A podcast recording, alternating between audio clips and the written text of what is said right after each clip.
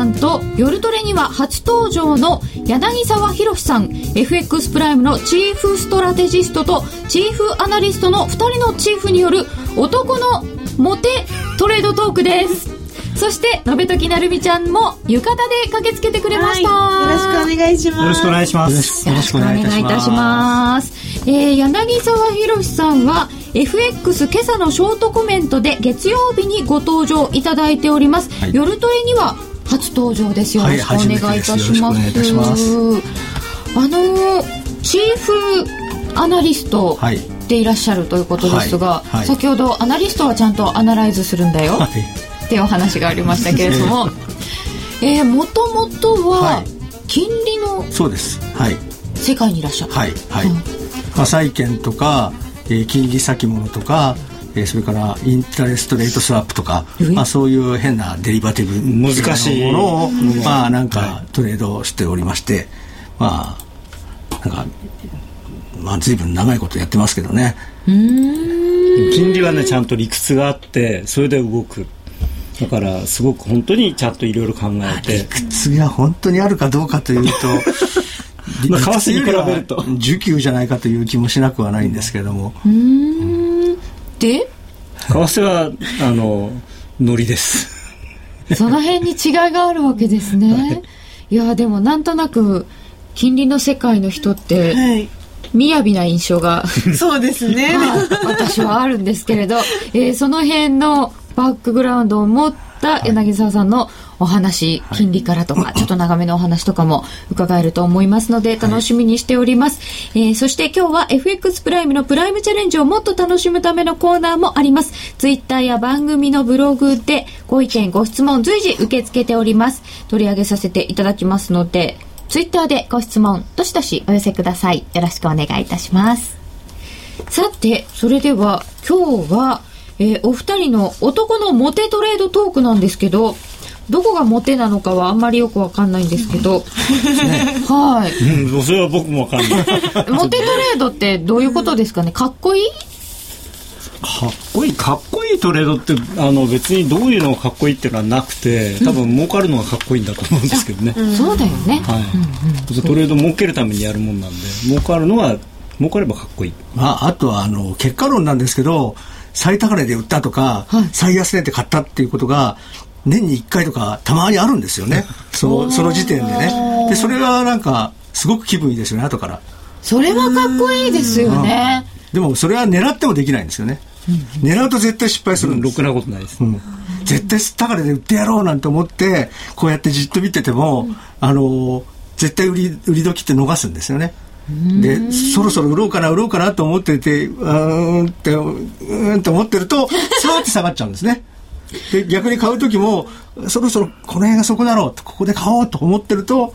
でももうちょっと下がるんじゃないかなと思って待ってるとヒュって戻っちゃうんですね。あじゃあ結果的に振り返ってみたら、うん、高値で売れてましたっていうのがかっこいい、と僕はなんとなく個人的に今までの経験からは気分いいでしょうね。気分いいですよね。あんまり、あんまり僕ないんですよね。あの、うん、ご存知のようにトレンドフォローというか、まあ、その反転を確認してからしか入らなかったんで、だから、高値で売ったり安値で買ったりって、まあ、利食いがたまたま安値でついたりとかっていうのはありましたね。あとは、あとは、なんていうのか、僕は、僕が思うかっこいいのは、楽して儲かる。要はそのトレードの数が少ない まあそれはそうだね本当に、あの普段じーっとこう寝てるふりして、うん、ある時急にバンとポジション作って1週間ぐらいほっといて、うん、さっとやめてそれでも1か月分儲かった。それが一番かっこいい。僕は本当に寝てて目が覚めた時に買ったら儲かったって一番 それはいいですね。なかなかできないですけどね。目が覚めてまず買ったみたいな。あそうそう。だからその為替と金利の、違いっていうのは結構あって、ドル円って1970年代は360円だったんですね。はいはいで、それからずっと今の76円、77円のところまで、わーっとこう、まあ、途中のこういうギザギザはあったけど、ほぼこう、うんまあ下がってきてる。だから為替のディーラーの人って売りから入る人の方が多いんですね。そうですよね。で、僕らは債券をはじ、僕は債券とか、その、あの、そういうのを始めたのっていうの金利先物とか始めたのが1989年でちょうどだからバブルの真っ盛りですよね日本でいうと。でそっから先は失われた20年って言われてるのが始まってるんで、金利はどんどん下がってる。つまり債券相場ってのは上がり続けてるんですね。買い、買いばっかなんですだからずっと基本的には買いから入るんです。だからさっきからも、あの、目が覚めたら買ったとかっていう話になって、僕は買った話なんで。この人は売った話おはよう言わずとか言うんですそうですね。おはよう言わず。会社行って、まあ昔はあのブローカーさんって言って声でトレードしてましたんで、おはようございます、おはようございます、おはようございますと、今いくらいくらいくら、じゃあ言わず言わず言わずみたいな、そういう。じゃあもうなんか高野さんの売りが好きなのは年季入ってるわけですよね。この歴史的背景も、はい、しょうがないです。あの僕が初めて見たドル円のレートは100、えー、248円ですから。へえそんな時があったんですね。まだ生まれてないじゃないですか。生まれてない、生まれてない。多分ね。まず興味持った時点でもう80円とかだったので、その何百円って時代があるなんて思わなかったです。ポンドなんて昔1000円。そうそう。僕子供の時1000円でしたね、ポンド。1ポンド1000円。そう。変わるんですね。ねえ、そういう長いとこ取れたらすごいってこと？いや、まあだからそこまでは極端ですけど、あとそうですね、かっこいいトレード。大きな値幅取ると、うん、っていう感じはしますよね。ドル円、まあ、円絡みで5円以上とか、あとは、まあ、昔のドルマルクとかだったら1000ポイントとか取ると、よっしゃっていう。それはよっしゃだ。あとは僕らの方ではそのトレンドがこう変わる時っていうのがあるんですね。だから債券っていうのは大体債券でもこうずっと買われてこう相場が上がっていくんですけど期末が近づいたりすると投資家が一斉に利食いを入れてくる時とかいうのがあるんですね。そうすると今までこう100日間上がってたのが3日間でドーン。と下がるっていうことが結局それ下がる時のが早いんですよやっぱり。あやっぱり債券でもそうですね。だからそれは株も債券も同じなんですけどもだからその利食いの時期っていうのを見極めるっていうのがある程度僕らのまあ仕事みたいな部分があってそれに備えてあのなんかこうなんか兆候がないかとかいうのをいろんなところ探るとかそういうことでうまくそれが当たればやっぱり一番いいですよね。ですよね。大体何度も失敗しましたから。そうそううまくいかない。なかなかなるみんフルタイム参戦だね、はい、あそうですよね、はい FX プライムって仇の会社だよね。柳沢さん、夜弱いって高野さんがおっしゃってましたね。弱いんです。はい。そうなんですか。お茶をお出ししたくなります。柳沢さん、将棋指しみたい。将棋指し、将棋指し、将棋、うまくないなあんまり。浴衣欲しくなってきた。ほそれはいい感じかもしれない。僕もか来年に向けて買おうかな、一枚。ああ、いいですね。はい。おうん。どうせなら高野さんサングラスでもかけたら？もっともっと敵屋っぽくなれと。敵屋ですか？為替デーラーの部屋は動物園金利債券デーラーの部屋は図書館みたいだと聞いたことがある。あでも部屋一緒ですよ大体。あそうなんですか？あのコーナーが違うだけでやっぱこっち側が金利こっち側が為替みたいんで一応そのあの金利の人が為替を使ったりもするので、うん、でもあの債券も先物はあの昔はブローカーさんみたいなのがいてスピーカーからプライスを流してたから、そうすると500セリングとか外人が叫ぶんですね、そういうので見てなんかだからまあちょっと似てる部分は昔はありましたね。その叫んでるとこだけ聞いてると動物園みたいなそうそうそう。それは多分ね動物園ってそのガヤガヤガヤしててみんななんかこう遊んだり物投げたりしてるっていうのも動物園なんですけど多分キャラクターが動物っぽい人が多分為替の方が多いんですよ。どういうこと？人間っぽくないっていうか 猿みたいのとか 犬みたいのとか。よくわからない。トレンド読み切れた人は男前ですね。高野さん為替の人は気の短い人多いですか？いやそんなこともないですよ、やっぱりあの根っこのポジションをじっくり持つっていうタイプの人もいますから、そういう人はもう1か月、2か月平気でポジション持ってられますし、まあまあ、ただ、まあ、どっちかっていうと気短い人多いかもしれないですね。どっちかっていうと、はい、あの、はい、あんまり気が長い人は損切りが遅くなるんであの危ないんですよね、銀行としては。うんむしろじゃあなんかおっとりしてる人は損切り遅れちゃう？どうしようかなとか言ってないであもうやめちゃうめっていうふうになんないと。なるほど。どうしようかなって言ってる間にもうやられがどんどん膨らんじゃいますからね。ああそれ怖いですね、うん、なんかこうボタンを押してから考えるって聞いたことありますけど。そうです。あのディーラーはとりあえずポジション作ってから考えろと。さてそんなお二人にいろいろと伺っていきますけれども足元ちょっと為替動きましたよね。ドル円であんな一気に1円とか動かれると結構びっくりしたんですけれども、えー、FOMC 議事録。議事録。はいあの辺のあたりとか今週の動きいかがでしたか高野さん？ちょっとあの議事録であそこまではっきり書いてあるとは思わなかったんで僕はドル円はまあその日も下がるっていう予想はしてたんですけど、うん、ただ、まあ、下がって78円の80とかぐらいで止まるのかなと思ってたんですよね。でところがあそこまではっきりねもう早い時期にやるやりますみたいなこと書いてあったんでへえっていう感じですよね。うん。でもあんなにはっきり書いちゃってありましたけれどもあれが8月1日、はい、でその後ちょっと変わりましたよね、うん、ただ、あのー、要するに単月の数字で雇用統計がちょっと良かったっていうだけで例えばこの次の数字が10万人とかだったら平均で15万人をキープしてないとダメなので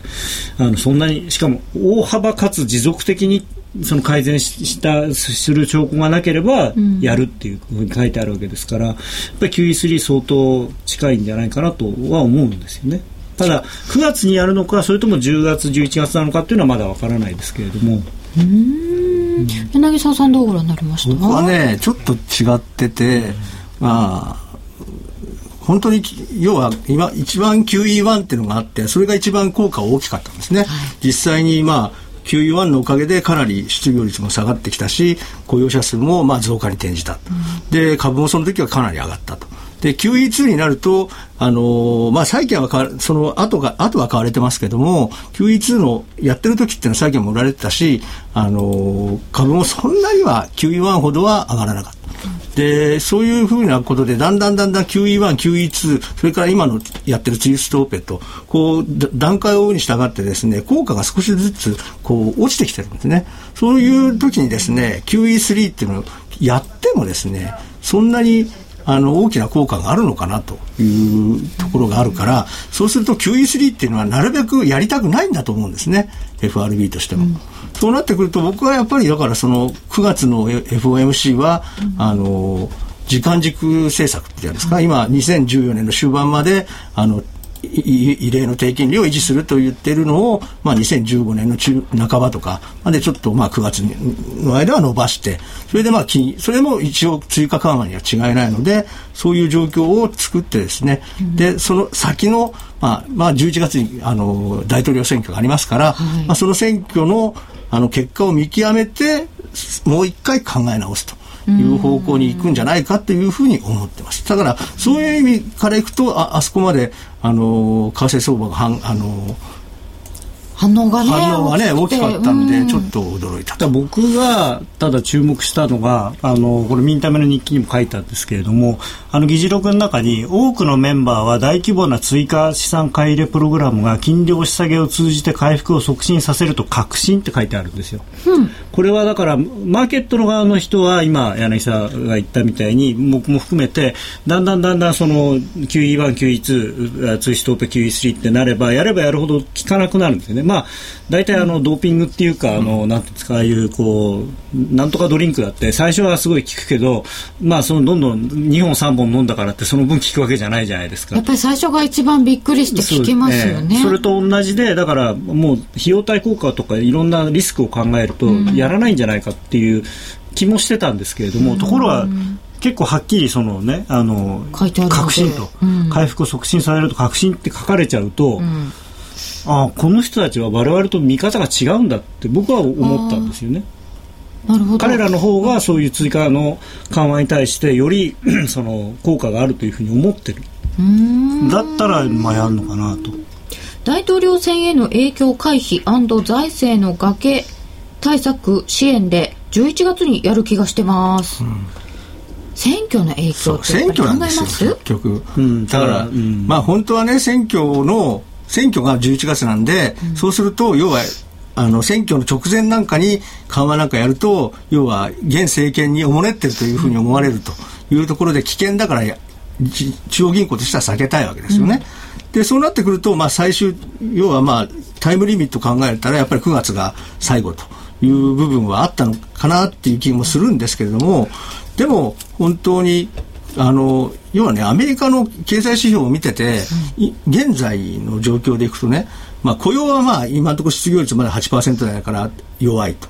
でも消費小売はあの7月の数字がプラスになったおかげで、うん、まあいい方向ですし消費者信頼感とかは結構いい数字がずっと続いてるんですね、で悪いのは製造業の方なんですで製造業はなぜ悪いかっていうとヨーロッパ向けの輸出がダメだからなんですね。であと最近中国もダメになってきた。から中国向けの自動車なんかも少し売れ行きが鈍化してるから製造業はダメなんです。だから非製造業とかこうあの消費に関係アメリカの国内の消費とかっていうこと部分で考えるとそんなに悪くないのにもかかわらず製造業が悪いからっていうことだけでじゃあ今 QE3 が必要かって考えると、うん、やっぱり本当に必要なのかなっていうのが僕はやっぱりどうしてもそういうふうに思っちゃうし、まあ、まあ、この間、昨日一昨日かなあのーえっと、ロックハート総裁っていうのが、あの、はい、いるんですけど、あの人は今年のメンバーなんですよね、FOMC の。で、あの人がやっぱりもうすでにですね、あの、この8月1日から今までのこの2、3週間の間に、やっぱり少し状況が変わったというふうにおっしゃったんで、それが、あの、議事録の出る同じ日なんですね議事録の出るちょっと前ぐらいの時間にそういう話をしてたんでそれから辺をいくとまあちょっとやっぱりあの今は少し8月1日の時に比べると、うん、あの FOMC の人たちも少し考えを少し後退させてるような気がするんですね、まあ、株価を考えるとこんな最高値でなんでそんな量的緩和をやらなきゃいけないんだっていうのはあるんですよね。でただその僕がその議事録を読んでと思ったのはそのやるべきかどうかっていう問題じゃないと思うんです。彼らはなんかやらなきゃいけないと思ってるみたいな気がするんですよ。あの、べき論ではなくて、その、やりたいっていうか。正当化されるとか言ってますよね。うん、そうですね。うん、で、あの、大幅かつ持続可能な景気回復ペースの加速を示さない限りですから、うん、今ちょっと良くなったぐらいで大幅でもないし、えー、持続可能かどうかもわからないだから、それを考えるとそのこの文言をそのまま通ればやっぱり QE をやるっていうことになると思うんですね。であと今日出てたんですけどロムニーさんがもし当選した時には、はい、バーナーキさんを指名しないってはっきり言われちゃったんですよ。だから現政権におもねるのもありなのかなと。彼としては、だって自分が続けたいじゃないですか。僕はバーランキさんはそんな人じゃないと思うけどな。えー、さてユーロドルが1.25切れて1.249092、ユーロ円で98円飛び台に入ってきました、はい。アメリカの耐久財受注が出ていて、これは予想比上振れ4.2%のプラスですけど、はい。でも前の月の分はマイナスに修正されて 最近得意です、そうですよね、でもその場合どっちに取るかってまちまち？まあ普通はヘッドラインを取るんですけどね。ただ、まあ、ただ。ちょっとね、あのやっぱりあの今週前半ぐらいまでと、まあ、昨日今日で少しこうなんていうのかな雰囲気が変わって、まああのユーロなんかもちょっと調整色が入りつつですよね。ただユーロは本当にあの悪いニュースにあんまり反応しなくなっているんで、もう少しやっぱ上やらないと終わらないのかなと思います、ね、ポジション持ってましたっけ？はい持ってました。どっち？ユーロ円を売ってたので、はい、はい、結構結構来てると思うんですよね。あちょっと嬉しいじゃない今頭の中でずっと見たい見たい見たいと思って。そうなんです。よ、ああなんかさらに97円台入ってきましたよ。おおこう来てると思います。どうどうどうなんですか？このユーロ君は。まあでもなんていうのかな、えー、超僕の一応見方としては超長期の下げトレンドの中の、はい、えー、中中期というかまあ短中短期の、えー、反発局面の中の超短期の、えー、調整安という。そういう。だからもう少し上がるけどでも上がったところは売らなきゃいけないしでもあのデイトレードの人は下がったとこ買った方がいいんじゃないのっていう そういう感じですか。うん。ややこしいですけど。うわ俺のストップ買って下行きやがった。97円台来ました。えー、高野さんユーロ円どこまで持ってていいですか？いやそれどっちどっちの話ですか、ね、どっちでしょう？ああ結構動いてますね。いやユーロ円は動いてますよ。動いてますよ、うん、はい、ユーロは動くんです、うん、基本的に。まああのドル円は怠け者なんで。ちょっと動くとすぐ秋もう終わっちゃう。くたびちゃんくたびちゃんユーロ円は意外と動く。ユーロはえっとあれですユーロドルが動くからなんですね、だからドル円が動かなくてもユーロドルが動くからユーロ円は動くんですよねってことはやっぱりユーロドルで見てたそうだから僕は基本的にいつもうちのお客さんに僕が言ってるのはユーロドルが大切ですよって言うんですよね、うん、まあユーロドルがその基軸っていうか真ん中ですから重要なのはそこなんですね。じゃあやっぱりドルのこととユーロのことを考えていかなきゃいけないなと思うんですけれども、はい。はい。はい、あのー、今 FOMC のお話を伺ってきました、でもうちょっと長い目で見た時にアメリカの金融政策がどうなっていくかっていうのが結局ドルの行方？そうですね。はい、そうするとどう見ます？か、まあ、基本的には要はその短期金利が上がらないとあのドル円も上がらない。ということなんですね。で要は結局ドル円っていうのはあのみんながドルを買う円を売ってドルを買うっていう投資行動を強めなければダメなんです。まあ簡単に言うと日本の個人投資家なりのまあ機関投資家なりが要は金利の高いドルに投資しようっていう意欲要は金利が高いから外貨預金をしますっていうのと同じ考えですよね。要はアメリカの金利が例えば3%だとして、はい、3か月で3%で日本の金利が0.1%だったら、やっぱり2.9%も、ね。うん、あの金利差があるんだからそれだったら多少リスクを取っても、うん、まああのドルを買ってまあ、しばらく持ってた方が利息はいっぱいもらえますよっていう考えで今の5ドルみたいなもんですよね。ところが両方ゼロになっちゃっているそうそうそう。今は両方ほぼゼロですから、うん、だったら別にわざわざリスクを為替リスクを取ってドルなんか買ったって意味がないという状況なんですよ、ね、結局はそのそうなるとあの経常黒字の分だけじりじりドル円は下がるしかないんですよね。円高になる。そうそう。でその分をだからしょうがないからせあの当局があのなんて吸収をしてるっていうのが去年の介入ですよね、うん金利差とかって最近なんか連動性があるとか薄れたとかいろいろ言われますけれども、はい、もっと長い目で見たときにはやっぱりまあ、一番基本なんですね、うん、そこは。それが本当のファンダメンタルですよね、はい、金利が大事だそうです。ただ金利はそんなに動かないですからね。あのかんひょこひょこは動かない。ただアメリカの金利は動き出すと早いんです、うん、この間びっくりしたんですけど、はいはい、あのあれは債券なんですけど、はい、短期金利でも FF の、うん、要は政策金利だって動き、ね、動かし始めるとどんどんどんどん。要はもうあのその FOMC ごとに0.25%の利上げを毎回続ける。1年とか1年半ぐらいずっと続けて1年半のうちに2%ぐらい上げちゃうとかね、逆に下げる時もあの思い切って0.25とかもう思い切って0.5下げちゃうとかね。そういうことをやるんですね。日本よりもアメリカの方が政策金利をよく動かします。だから一回動かし始めればあの、まあまあ、本当にその、ね、次も次もっていう感じでトレンド的な動きになっていくことが多いです。ただ、今わざわざ FOMC が2014年の後半まで動かしませんってで、しかもそれをもっと長くしようって言ってるわけですから。これからもっと長くするだろうというのが、私なんかはそう思ってるんで、多分、そう。なってくると基本的にドル円が上がる、あの、持続的にドル円が上がるということを、今の時点で想定するのは非常に難しいと。じゃあ、怠け者のままですかね、しばらく。ですね。だから、それがもし本当に動くことが、アメリカの金利が動かなくて、日本、あの、ドル円が動く。まあ、大きく動くとすれば、本当に、まあ、アメリカより先に日本が、その財政的に行き詰まって、本当におかしくなってしまうっていう、その、超ネガティブな円安っていうことですよね。アメリカの金利が大事なので FOMC が大事で、はい、FOMC に影響するから雇用統計が大事。そうです。そうですね、はい全部でもつながるんですねそうやって。一つだけ分かってればいいわけじゃないんですね。そうやって考えるとなんかちょっとこう一個ずつ全部見ようかなと思いますね。って思いますね。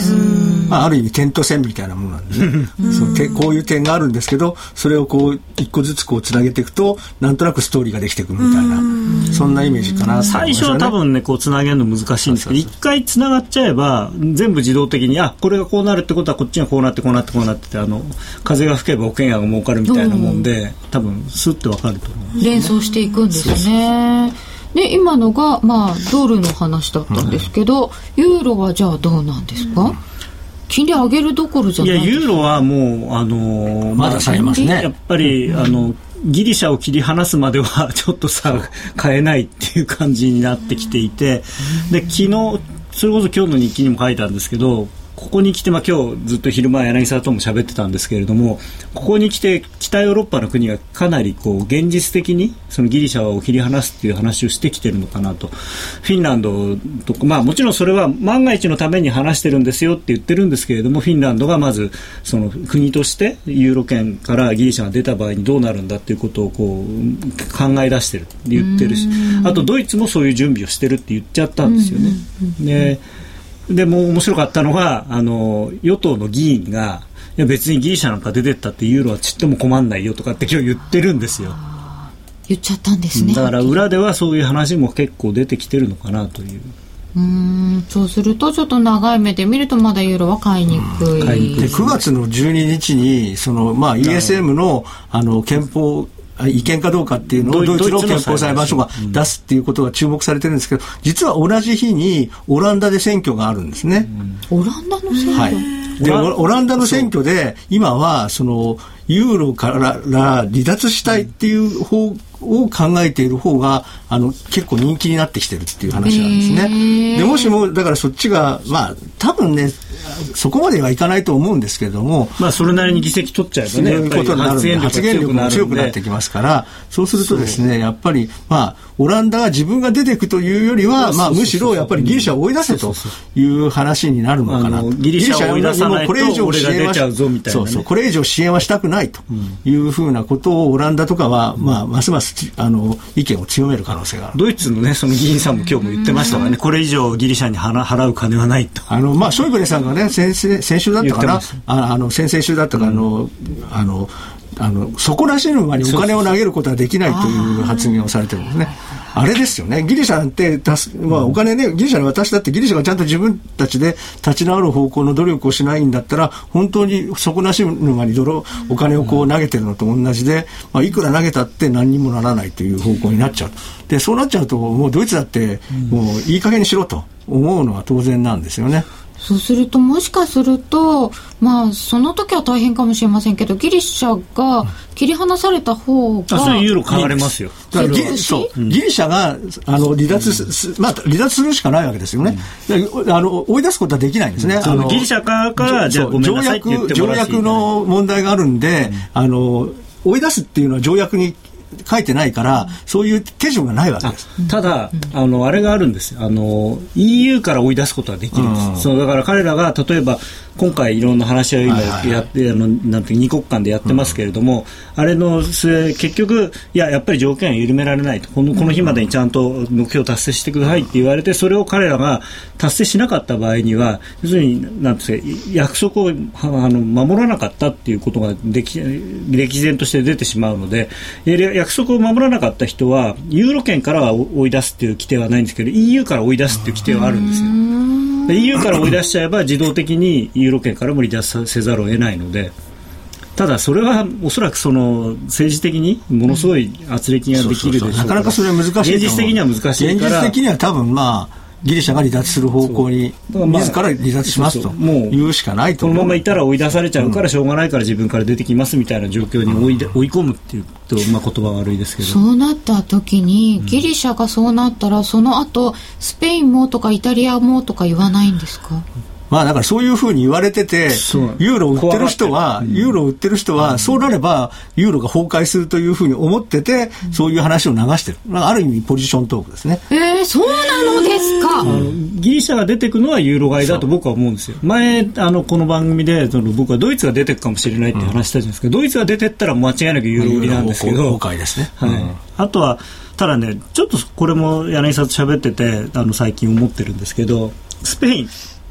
スペインはごめんなさいすればいいのに、彼らはごめんなさいできないのかもしれない。なんか要するにプライドが高いっていうかね なんかエコ人になってるんですよ。だからみんなでおいで助けてあげるよってみんな言ってるんですよ今。なのにいや別に助けてくんなくていいもんって言って。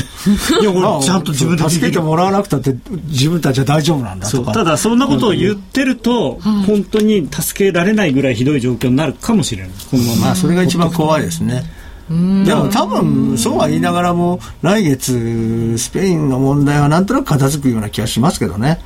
と思いたいんですけどでもほらなんていうのよくいいじゃないですか病気になってていや病院行った方がいいよ絶対いいからって、ね、いやその大丈夫大丈夫っつって もう気気が付いたら手遅れになっちゃう人ドン倒れちゃうみたいな。あそれは嫌ですね。えーと、ギリシャへの支援については皆さんもいろいろ考えていらっしゃるようですが、パルテノン売るとかいうのは本当かいなとか、なんか島売っちゃいってなりましたね？島はなんか、ね、今、あと空港とかを売ろうとしてますけど、ただ、買い手がなかなかつかないんですよね。国有財産なんで、空港は。で、でもこのさっき金利のお話ありましたけど、金利ついてる5ドルが下げてるのは何？買われすぎたんです。というか、もうとにかく、あの、5ドルっていうのは、あの、トリプル A の格付けを持っている国で、唯一3%とか4%とかっていう金利のついてる国って5ドルしかないんですね。でですから、日本の投資個人投資家さんは今、あの5ドルがすごく好きで、あの金利がつくから、まあ、FX でいうとスワップがいっぱいもらえるということで円を売って5ドルを買う動きっていうのを日本の投資家さんも個人投資家さんを中心にすごく多いですけども似たようなことがアメリカやヨーロッパでも起こってるわけですよね。みんながそんなこと考えてる。アメリカもドルの金利はほとほぼゼロですからアメリカの人もドルを売って5ドルを買って買えばそれだけで3%とか4%っていう金利がもらえるわけ。ヨーロッパも今やすでにゼロにほとんどゼロになってますから、まあ、イギリスでさえほとんどゼロですから、ね、同じような状況になってる。でヨーロッパが一番最後にゼロになったんでヨーロッパのあの個人投資家とか機関投資家とかがですね地方の機関投資家とかが急にですね思い立ったようにああもうユーロなんかに持っててもしょうがないっていうんでユーロを売って5ドルに預け替えてたのがここ数か月起こってたあとそれに拍車をかけたのがスイス中銀っていう。はいはいはい。あのー、介入した分ですね、はい、そうそうそうで、そうやって、あの、ユーロ5ドルっていう通貨ペアが史上最安値を更新し続けてきたんですね。それが2週間ぐらい前から急に、あの、例のあの、あの ECB の理事会でそのスペインとかイタリアの国債を買いますよっていうふうにドラギさんが言い始めた時からなんか状況が変わってきて、みんな今までのこうユーロ売って5ドルを買う動きをやめてきたんですね。で逆にそうユーロを買い戻して5ドルを売り戻してるわけですね。で王子どの辺まで行くのうーっていただいてますけれども。難しいまあ、でも現状では他のクロス円が上がってる中であの上がりにくいっていうだけでそんなに下がってるわけじゃないんですよね OGM も。この3日ぐらいそうですね。ここ23日下がってますね、うん、あまあでもその高値から下がってるっていうだけであのそうなんですね。全体的な水準からいくとまだ80円ぐらいですからね、うん、80円より上ですからね。まあ、ニューヨークダウが下がってるって言ってるようなもんなんですよね、うん、本当にそんな感じ。スペインはプライドではなくて ECB からの国際購入システム SMP2 の内容がわからないため町の姿勢を取るしか手段なしあ買ってくれるのかどうか。でももうあのあれです、あの支援をすればあのその場で多分きちんとそれは出てくると思う。来るはずです。昨日もね EFSF が発行市場で買って ECB が、えー、流通市場で買うっていうような話をしてますから、まあある程度は見えてる。まあそのために必要なのはあのスペインの政府がスペインの政府として、EFSF にあの EFSF にと ESM に対して、そのあの支援が必要ですと。我々支援が必要なんですっていうふうに要請しなきゃいけないですね。頼まれないものはできないんですよ。で今のところ要請する気配がないとかって、EFSF とかの側では毎日ね言ってますからね。まだ何もないまだ言われてないあれしろしろって言ってることですドラギ何でもやったらで発言は効果絶大でんな。まあもちろんあのでドラギさん具体的にあの一応そのまあ長期債は EFSF で買って短期債は自分たちが買うようなことを言ってますから。金垣さんね「ビリーブミー」って言いましたね。どっかの国の首相のトラストミーとはえらい違いなんでね。まあでもあれちょっと一回肩透かしありましたよねね、あの後にね。言った割にはスペインは経済状況のせいかサッカー選手の移籍が出ていく方が多い。ああでもそれは圧倒的にそうでしょうね、うん、あのまあ莫大な金額の給料を払うわけですから、うん、それは国内のスポンサーがいないとねあのスポンサーの収入とチケット収入と放送権収入ですからね。ユーロ王子は見てました。下でダイバージェンス強力に出てましたねそういえばユーロ5ドルが1.200を超えてますね、はい、ユーロキャリーの巻き戻し、うん完全にそうですね。まあ、皆さんよくご覧になってる。はい、うん、ということで、えー、足元の状況からドルとユーロのお話伺ってまいりました。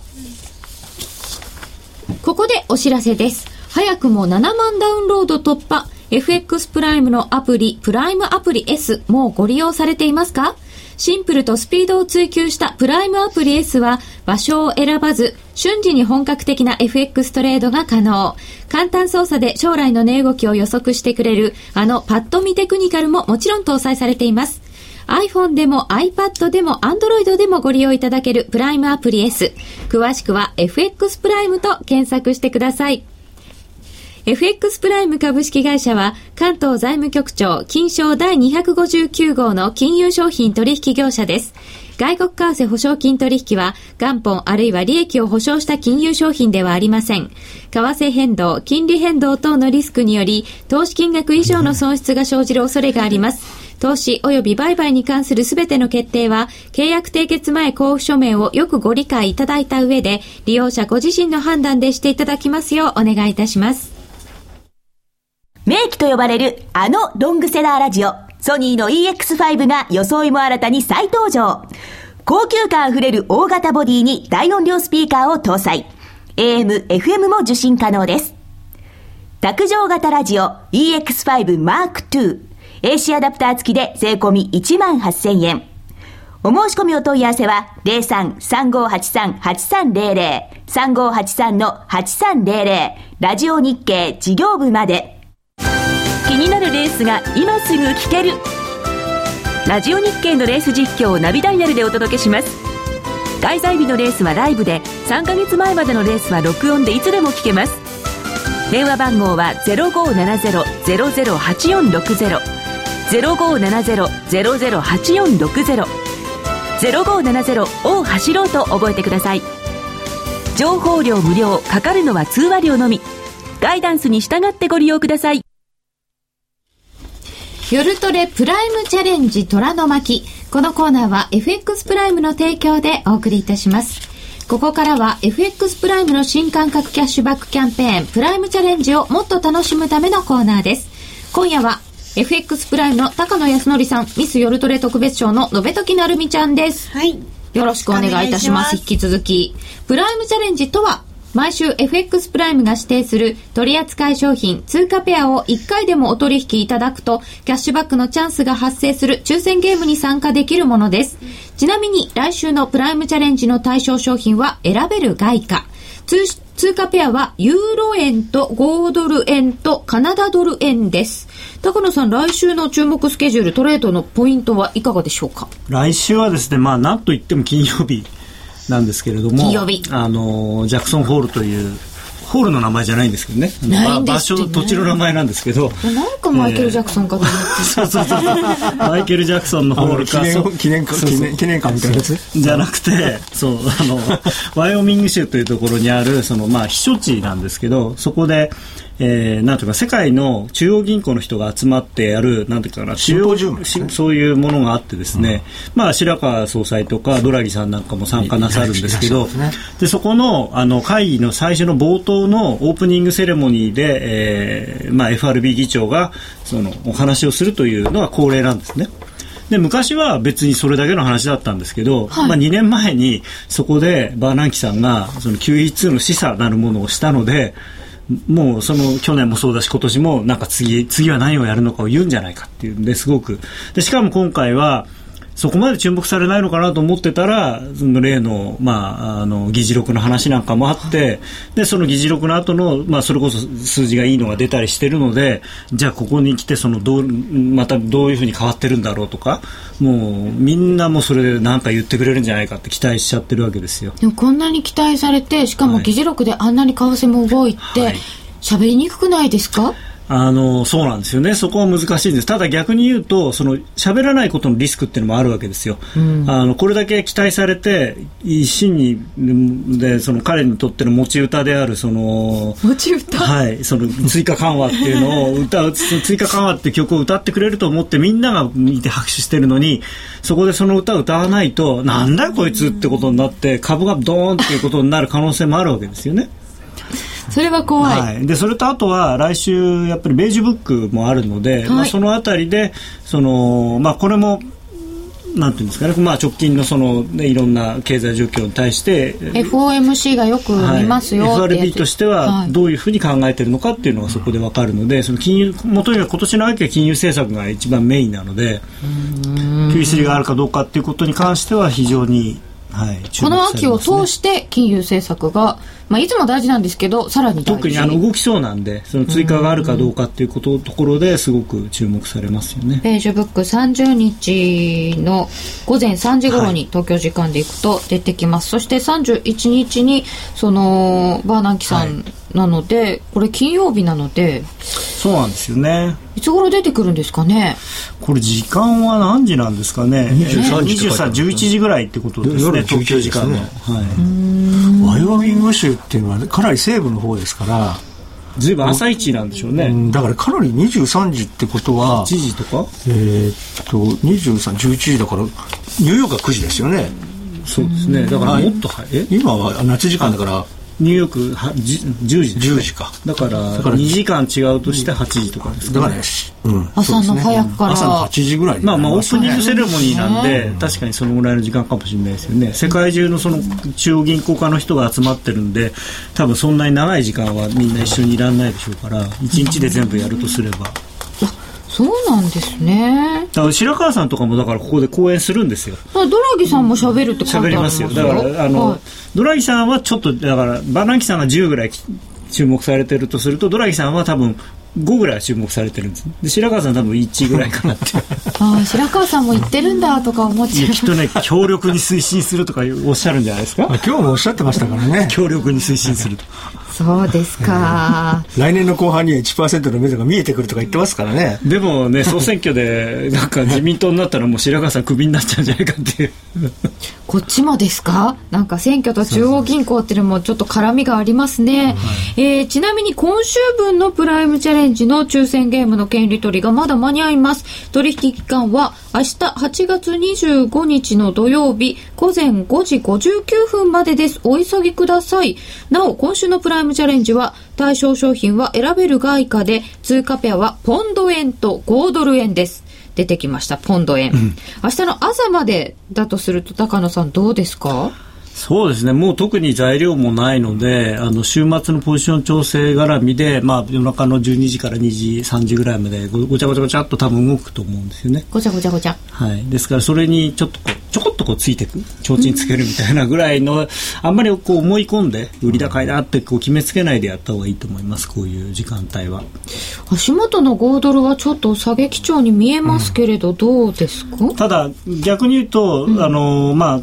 今週、まあ、ずっと買ってた人たちの売りも出てるんでしょうけれども今週下げてきてるんで今こうポジション乗っけてる人もいると思うんですよね。でそういう人はあの週末超えでポジションを持たない人が多いのでニューヨークの5番になるとその買い戻しもまた当然出る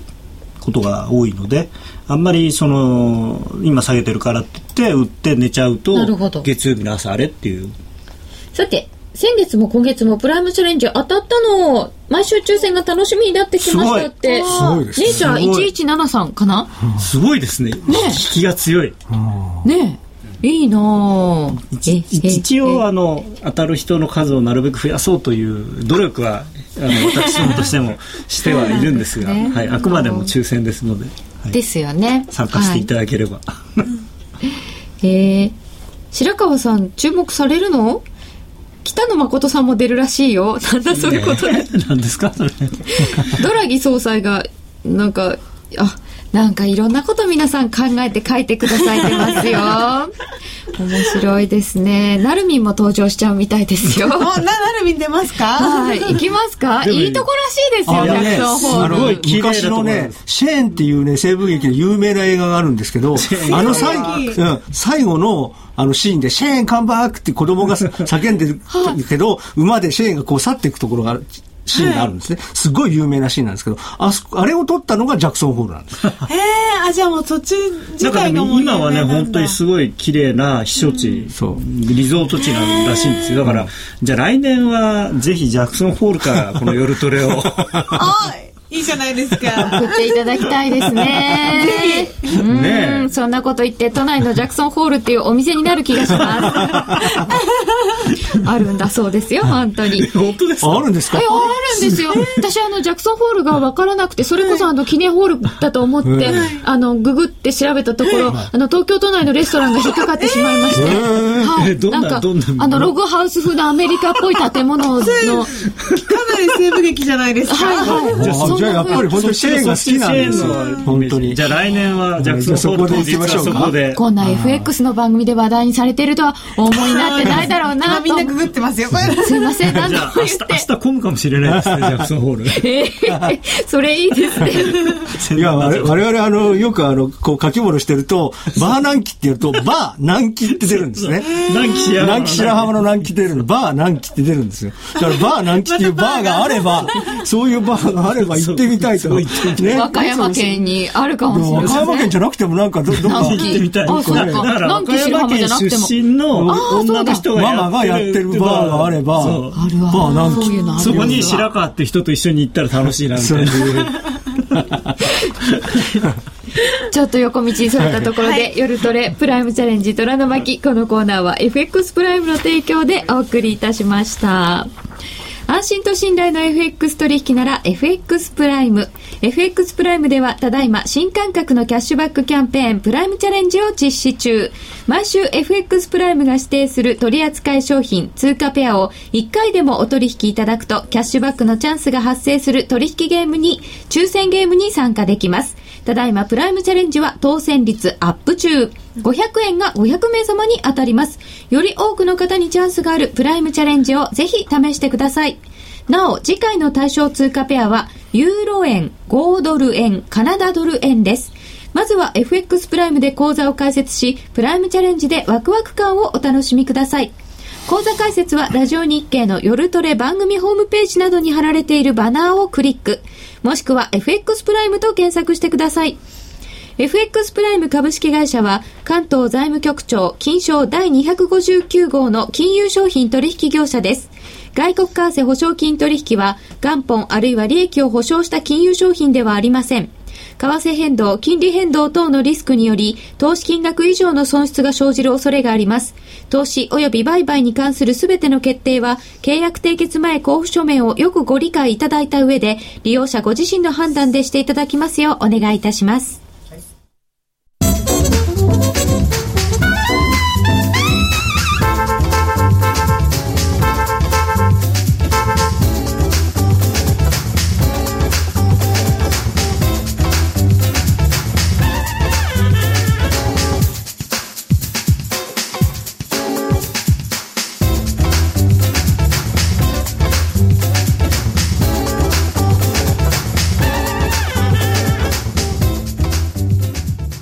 黒沢は言う。映画に一番近い芸術は音楽である。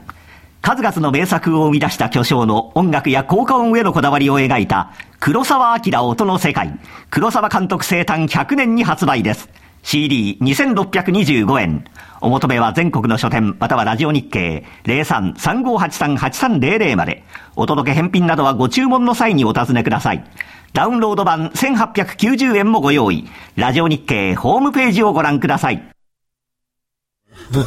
なんということでしょう。もう、あのー、食べログの 貼っていただいたり、調布のバーとか調べていただいたり、皆様ありがとうございます。ジャクソンホールで大盛り上がりです、CM 中も。いや来年はぜひジャクソンホールナイトですね。今年はもうちょっと間に合わないんで。間に合わないですかね。うん、でもこのバー何期、悪酔いしそうだとか。いや、そこはね、いろんな、この間も言ってたんですよ。あの、そこどんな、いろんなカクテルがあるんですそうそうそうそう。すごい激辛のカクテルとかね。いや 副作用ありそうですね。なんかメルケルとかっていうね、激、超激辛のカクテルとか。名前メルケルですか？アンジェラでどうですか？アンジェラ。アンジェラ。バー難儀。あ、難儀するの嫌だな皆さんなんでこんなにうまいこと？緑色のカクテルはね、あの、あれなんですよ。減惑されちゃうんです。わかんない。グリーンスパン。あ、グリーンスパン。そう、マジックにかかっちゃうんです。コナンドラム。困っちゃうなと、そんな笑いが入ったところで、さて、えー、二人のチーフが来てくださっている今日の夜トレです FX プライムマーケッツ部チーフアナリストの柳沢博さんにお越しいただいておりますが、えー、この後柳沢さんは朝のコメントを来月からお出しになる、はいはい、そうですね、えーと、今、あの高野が毎日、えーと、プライムストラテジーというのを夕方動画で配信してるんですけれども、はい、まあ、それと似たような形で私は朝な朝の担当なものですから、まあ、朝弱いとおっしゃってたのに。夜が弱い。あ夜が弱い。あそっかそっか。あの朝にその、まあ、前日のあの流れとその日の、まあ、予定というところから行ってですね、はい、まあ、あとはそのまあで、できれば債券相場とかですね、うん、株式市場の動きとかですね、そういう、まあ、為替以外のマーケットで為替にどういう影響が来るかみたいなことを中心としたお話をするコーナーでですね、はい、FX モーニングコールというのをですね、うん、えー、と9月の、まあ、とた今のところ10日ぐらいから配信する予定なんですけれども、うん、まあ、それをまあやりたいなということでございます。うん、FX プライムさんで見られるということですね。そうですね。動画配信、まあ、はい、会員限定です。で、なんか、なんか、ちょっとすぐには間に合わないかもしれないんですが、まあ、触りの部分だけは、どなたでも見られるようにはするようではありますけれども、うんね、今、高野の、あの、触りの部分だけは、あの、会員じゃなくても見られるようになってるんですけどね。うんうん、この辺がでもね、あの、はい、やっぱり、金利の方っていうのはどちらかというと、朝一が勝負なんですよ。朝だから割と朝早く来て会社でガーッと前の日の情報を調べてもう午前中いっぱいぐらいで大体もう勝負ついちゃうんですよね。特に遠近量やってる人は。遠近量はそうですよね。であとはまあでも昔はね結局あの外貨やってる人でも、まあ、午後って言っても3時半終わればもう終わってたじゃないですかで為替はどっちかっていうとその午後3時から夜10時ぐらいがメインなので、午前中はボケーっとしてる、っていう感じだったんですよね。そうですね。まあ特に円円の金利っていうのはやっぱり JGB の日本の債券のそうマーケットが空いてないとダメなんですね。うん、で前昔は要は債券の先物っていうのは9時から11時とまあ株と同じですよね。うん、えー、12時半からまあもっと前は1時からか。1時から3時までと、非常にまあその取引所の空いてる時間しか取引ができなかったので、うん、そうするとその時間しかに、まあみんな集中してトレードをしてるわけですけども、まあ3時が終わっちゃうともう何もやることはないわけですね、基本的には。まあ、3時が終わった時点で、まあ、チケットを書くという仕事がある程度で、それが書き終わって、バックオフィスに全部バーンって投げてしまえば、あとは決済は全部バックオフィスの方々がやってくださるから、まあ、ディーラーは、まあ、他のディーラーと、あのー、これから明日どうなるとか、今日明細どうなりそうとか、そんなことを話して、まあ、終わりと。いうことなので、どちらかというと、まあ、夕方はもうすぐ飲みに行っちゃうと。ああ、早いんですね、じゃあ。そうですね。だからその代わり早く飲みに行っちゃうから、まあ、早く終わって、早く帰って、早く寝ちゃうという。なるほど。で、この人たちは、逆。で、朝は別にどうでもよくて、東京市場はまあお客さんの相手をしてる人だけは大変で、で、実際にまあ、まあ、為替相場が一番動くのはロンドン市場だから、ロンドンの時間になって、ロンドンとニューヨークの言い花、東京時間で言うと8時ぐらいですよね。7時から8時ぐらいの夜の時間あとまあ数字が出るの9時半とか、9時半とかですよね、うん、その辺の時が一番大変だからでそれが終わってから飲みに行くから大体あの朝まで飲んでるわけです。午前様になっちゃうそしたら朝はあんまり。そうそうそうそうそうそう。そう、まあ全く今でも同じですよ2人はね、はい、そういう感じですね。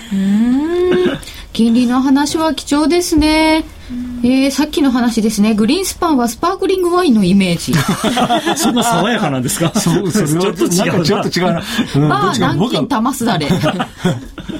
グリーンスパンってなんとなく色はさグリーンって言うけどさなんとなくブラディ・マリーみたいなイメージがあるよね。それなんか怖いですね、うんグリーンスパンでブラッディ・マリーって言われると。うん。で、まあそんな時間のことなんかも気にしながらのお話もいただきましたけれども、なるみちゃん何時頃取引をするとかって考えたことありますか？でもあの夜動くって、うん、あのもう習ってたので、はい、私はできるだけ夜開くようにしてるんですけど、うん、やっぱりそうやって見る場所によって、うんやっぱりやってる時間も変わってくるんだなっていうのは今聞いててびっくりしました。そうですね。もう初心者だとやっぱりもう習ったものが全てなのでいや もう取引イコール夜っていうイメージが強かったので、うん、はい。東京時間はやっぱり暇ですか？暇というか東京時間にあんまり真剣にやるとやられるんですよ、為替は、そうそうあの東京時間にユーロドルとか昔で言うとドルマルクが動いた時にそれについていくとろくなことないんですよね、大体それ騙しになるんです東京時間にどっか重要なポイント抜けたって言ってよっしゃってやると、もうヨーロッパとかニューヨークで全く無視されてそんなことなかったかのような値動きになるんで。うん無視されるの悲しいですね。だから自分も無視するんですよしょうがないからそうか。東京時間は動いててまあ動いてるなぐらいで。そう考えるしかないですよね、一昔前はににあのまだレバレッジ規制があんまりなかった時っていうのは、日本の個人投資家さんがすごい元気だったんですね、あはい。そうするとあの人たちがすごい倍率のレバレッジの倍率で、ものすごいポジションをユーロのユーロ円を買ってくるんですよ。か買うばっかりですけどねで僕らは前の日のユーロドルとかを見てると今日もユーロ下がるだろうと思ってるんですけど東京時間はユーロがバンバン上がるんですよ。それで切らされちゃったりす。るそれでなんでなんだろうと思ってて僕は FX 会社にここの FX プライムに転職したしてきた頃っていうのはまさにそういう状況だったからもう全然意味わかんなかった日本の個人投資家のパワーが。そうそう。ミセス渡辺のパワーが。まあ、もう偉いもんあとはその、アジア時間にそういうことをやろうっていう人があまりいないので、そうそうそうそう。れで、え、なんで上がってんだろう。なんでユーロ円なんだろうっていうねで、ところがヨーロッパの人来たら、あ、なんでユーロこんな上がってんじゃん、ラッキー、ユアバーンって。ああそうですよね。起きてみたらあら上がってました。そうそうそうそうそうさっきのおはよう。おはようおはよう言わずになっちゃう。んです。ああそうなんですね。日売れなかったの、今日売れるよ、ラッキー。おおこんなところに来てるとか思って。よかったみたいな思うわけですよねそんなこともちょっと意識してみたりしながら8月残り1週間なるみちゃん頑張ってくださいねはい、頑張ります。うんああ、いただきました。アメリカ人が入ってくる時間が苦手。何考えてるかわからん。東京全否定。てんてんてん。いや、あの、東京マーケット。そうそうそうそうですよね。はい別に東京が否定されてるわけではな東京でオリンピックやりたいです。そっち行きますか。そうですか。でもね、あの、本当に今、にあの日本の個人投資家さんは、まあ、自信持っていいと思うんです。で、最近はね、特にユーロ円とか5ドル円とかっていうのは、結構ね、あの、やっと売れるようになってきましたね。あのちゃんと、あの、見て、あの、細かく、お買って上がればちゃんと利食自信持う。売っ。ってて下がったらちゃんと利食って買い戻すという動きをちゃんとする人が、どんどんどんどん増えてきてるんです。なんかみんなチャートとかよく勉強されてるから、すごくこう機動的にも動けるようになってる昔はミセス渡辺ってう。いうのは、ただ買ってそのままほっぱらかして、スワップだけ狙ってる人っていうように揶揄されていたんですが、今はそうじゃないんですね。いや、本当にね、、はいろいろそういうのをなんか勉強してきたような気がします。勉強するまで多分、売ってればいいの時代からちょっと変わって大変だったかもしれませんけども、そんなこともあったらしいので、ミセス渡辺歴なんかも、はいおいおい伺ってみましょう。はいえー今日は FX プライムの2人のチーフをお呼びいたしました。高野康則さんと柳沢博さんでした。ありがとうございました。そして今日は、のべときなるみちゃんにも浴衣で登場していただきました。ラジオの前の皆さんとはそろそろお別れです。あ、ラジオの前の皆さんには浴衣姿がお届けできなかったんですよね。えーっと、紫の字にピンクのお花が散ったホームペ。ージに写真。あ、そうだはい、そうだ。ブログに載っけるので、見お写てください。真載せます。それではこの後、お時間の許す方は延長戦でユーストリームご覧になってください。本日もどうもありがとうございました。ありがとうございまし。た。